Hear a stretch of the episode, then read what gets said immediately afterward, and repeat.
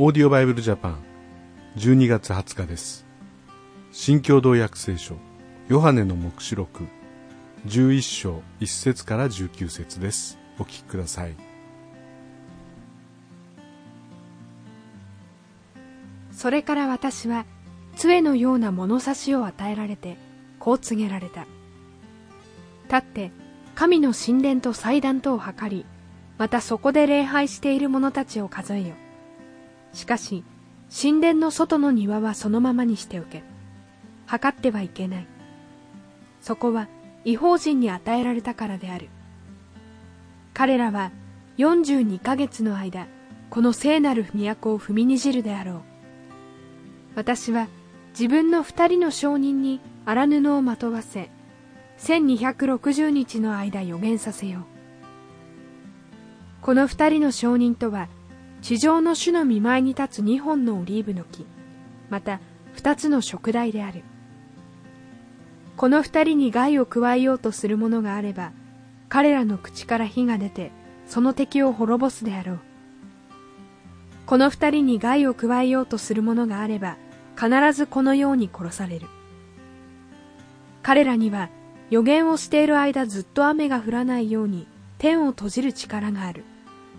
また水を血に変える力があって望みのままに何度でもあらゆる災いを地に及ぼすことができる。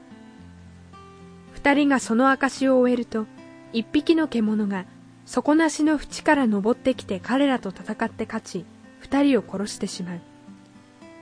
彼らの死体は例えてソドムとかエジプトとか呼ばれる大きな都の大通りに取り残される。この二人の証人の種もその都で十字架につけられたのである。様々な民族種族言葉の違う民国民に属する人々は三日半の間彼らの死体を眺めそれを墓に葬ることは許さないであろう。地上の人々は彼らのことで大いに喜び贈り物をやり取りするであろう。この二人の預言者は地上の人々を苦しめたからである。三日半経って命の息が神から出てこの二人に入った。彼らが立ち上がるとこれを見た人々は大いに恐れた。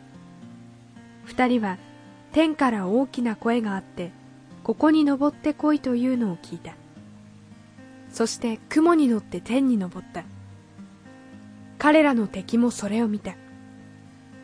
その時大地震が起こり都の10分の1が倒れこの地震のために7000人が死に残った人々は恐れを抱いて天の神の栄光をたたえた。第二の災いが過ぎ去った。見よ第三の災いが速やかにやってくる。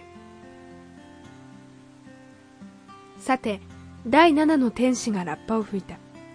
すると天に様々な大声があってこう言った。この世の国は我らの主とそのメシアのものとなった。主は世々限りなく統治される。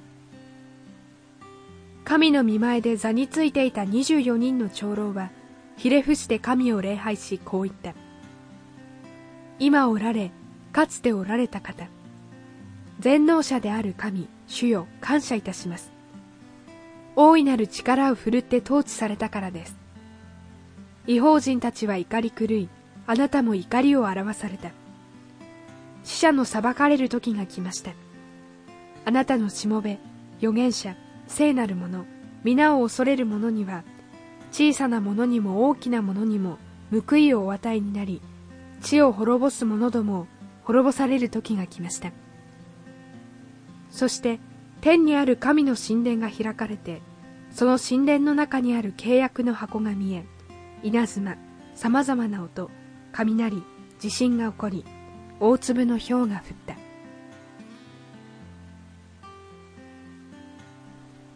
ここには2人の証人が出てきます。また第7の天使がラッパを吹くという内容になってるんですね。でまあ氷とかまた稲妻地震水が血になるなんていうのを見ると出エジプトの時のことなどを思い出したりする箇所です。またこの2人の証人が2本のオリーブの木また2つの食台というふうに表現されています。私たちは主の証人とされるわけですがその神様の光を輝かすためには、まあ、オリーブの木から直接油をいただいてそれによって証人としての輝きを表していくわけです。私たちは自分の力では、まあ、こうした困難の時代にあって、えー、とても神様の証人になるっていうのは難しいわけですね。しかし神様から油をいただいてそれによって多くの人々を照らしていく、まあ、そんなことができたら。そんなふうに用いられたら本当に幸いだと思います。それではまた明日お会いしましょう。さようなら。このオーディオバイブルジャパンはアメリカのデイリーオーディオバイブルの協力によりメッセージ小暮達也ディレクターティム・ジョンソンでお送りしました。